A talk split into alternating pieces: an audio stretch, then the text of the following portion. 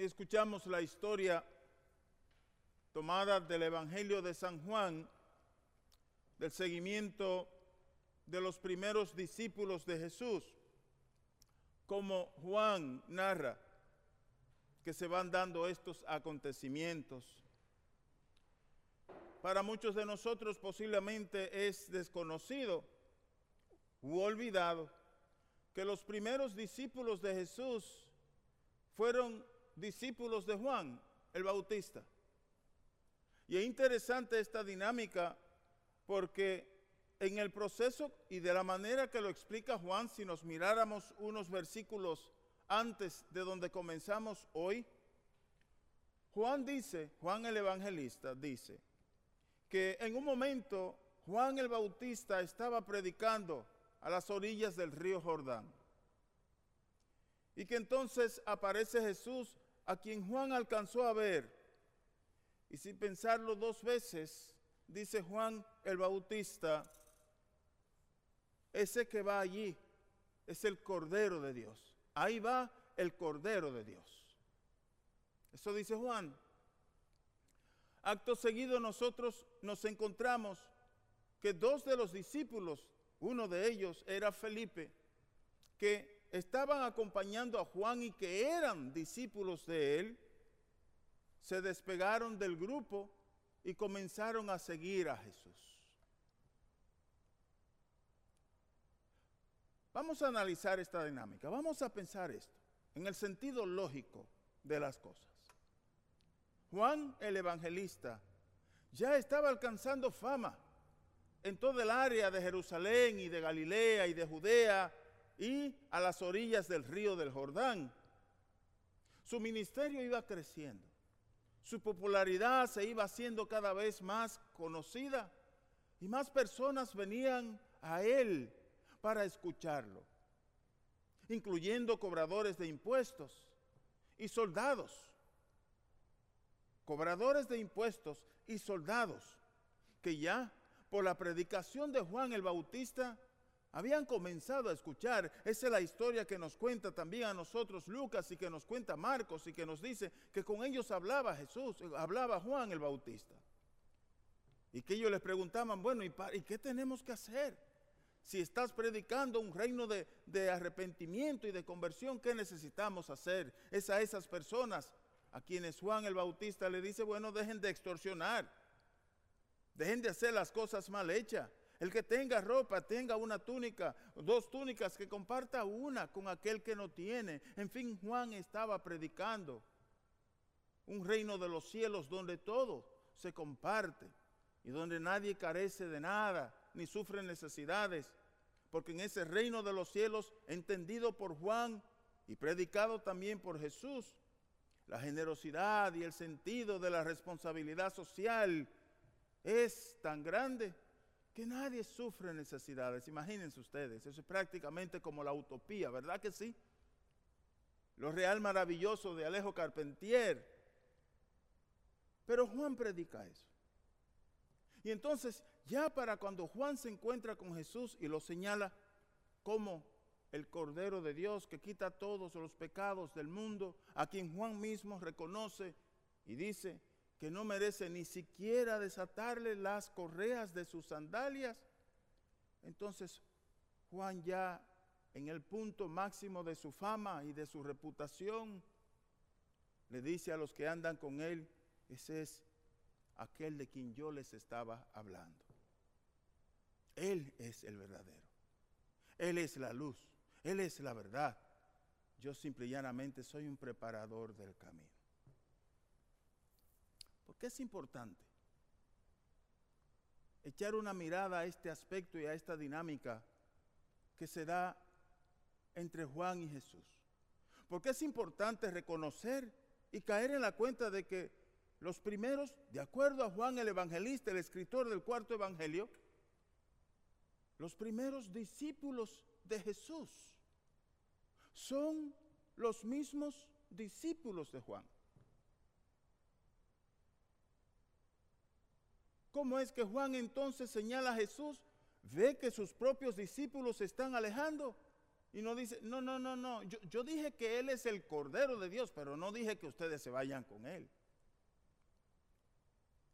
Y cómo nosotros desde la experiencia de Juan en ese mismo momento podemos aprender y a entender cómo es posible que una persona voluntariamente pase de ser primera silla al segundo asiento, o al tercero, o al cuarto.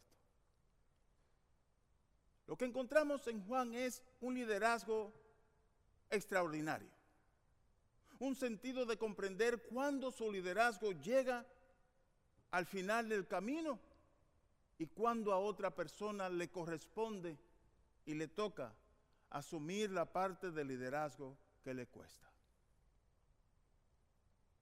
Lo que vemos en Juan es algo extraordinario y casi inaudito.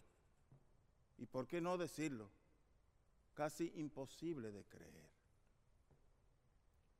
A ver, díganme ustedes, mis hermanas y mis hermanos, ¿quién en la vida pública o en cualquier área de la vida en que nos movamos, cuando se encuentra allá arriba en el pináculo de su carrera, va simple y llanamente y voluntariamente a abrir los brazos y decir, ¿sabe qué? Ya yo he hecho demasiado, he trabajado mucho, ahora le toca a otra persona tranquilamente asumir el liderazgo, cuando todavía está en pleno apogeo de su carrera. Casi difícil de creer. Pero lo que hace Juan el evangelista, el escritor del cuarto evangelio, ayudarnos a visualizar cuál era el compromiso de Juan con respecto a todo eso del proyecto del reino de Dios. Y lo que muestra Juan es que su compromiso con el reino de Dios va mucho más allá de sus ambiciones y mucho más, y va mucho más allá de su propia fama y de su propia reputación. Entonces solo así podemos entender nosotros la actitud de Juan el Bautista.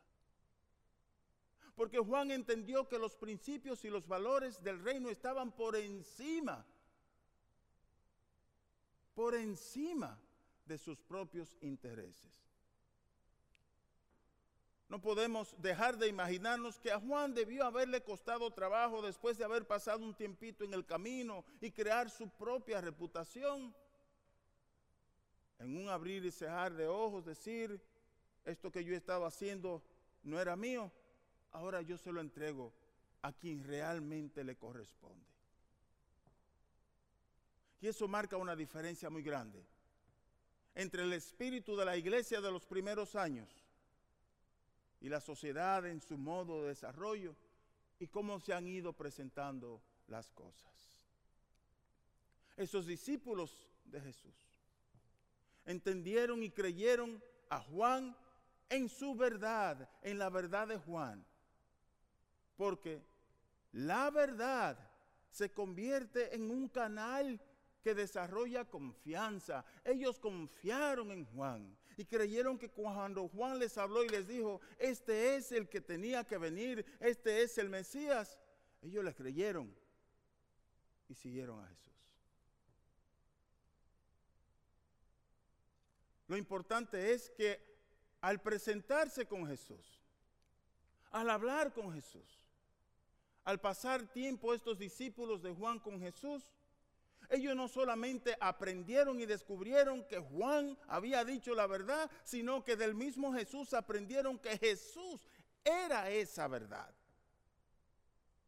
No es que Juan dijo la verdad sobre Jesús solamente, es que los discípulos descubrieron que Jesús es en sí mismo la verdad. Como más adelante en el Evangelio del mismo Juan declararía Jesús, yo soy la vida, yo soy la verdad y yo soy el camino. ¿Se acuerdan ustedes de esas tres palabras mágicas de Jesús? Yo soy el camino, yo soy la verdad, yo soy la vida.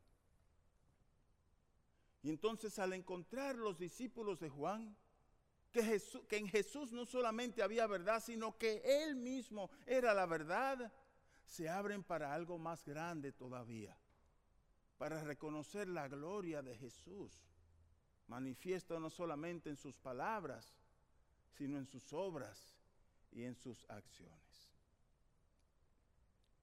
Y entonces, al entrar en conocimiento con Jesús, se sienten con la libertad interna para compartir con otras personas, con otros hebreos, con otras personas de Judea, de Galilea, esa verdad que habían encontrado y entonces comienza a crecer el núcleo y el número de personas que también seguían a Jesús.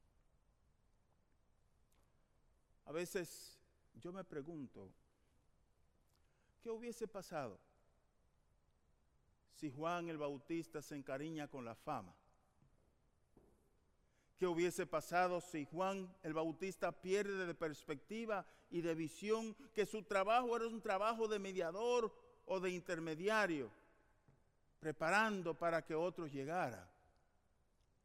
Y al ver pasar a Jesús en ese día que le vio, simple y llanamente lo mira, pero sigue en sus afanes regulares, ignorando que ya era el tiempo de pasar el batón a otra persona. Yo me pregunto cuántos daños le hubiese hecho Juan el Bautista al proyecto del reino y a la buena noticia que Jesús tenía que presentar, si por una actitud mezquina o egoísta se niega a reconocer que ya aquel para quien él había venido a preparar un camino había llegado. ¿Dónde podemos nosotros los cristianos encontrar una fuente de gracia y una palabra que compartir y decir a la luz de este Evangelio. Si Juan se calla, el silencio de Juan hubiese sido complicidad. Y no solamente hubiese sido complicidad, sino que hubiese sido una traición a los principios del reino que él mismo había venido predicando. Y entonces, para mí y para nosotros, la pregunta es, ¿cómo hubiese esto afectado el avance que tenía que hacer Jesús? ¿Y cómo hubiese la actitud de Juan se hubiese convertido en una traición a la misión que se le puso en manos. Preguntémonos nosotros mismos, pero a otros niveles. Cuando nos quedamos callados, por la razón que sea, cuando nos hacemos que no vemos ni escuchamos, ni que no nos importa. cuando sabiendo que con una palabra podemos ayudar a equilibrar una mesa descalibrada y atraer unidad a la familia o un poco de luz a una sociedad que se niega a abrir los ojos. ¿Cuáles principios cristianos estamos traicionando? ¿Y cuál es nuestro nivel de implicación y de complicidad? Cuando por miedo a decir la verdad, o por apatía, o por abulia, o por indiferencia, o por egoísmo, o por ambiciones personales, dejamos que el mal campee en nuestros caminos y la mentira corra como agua de río en medio de tormenta.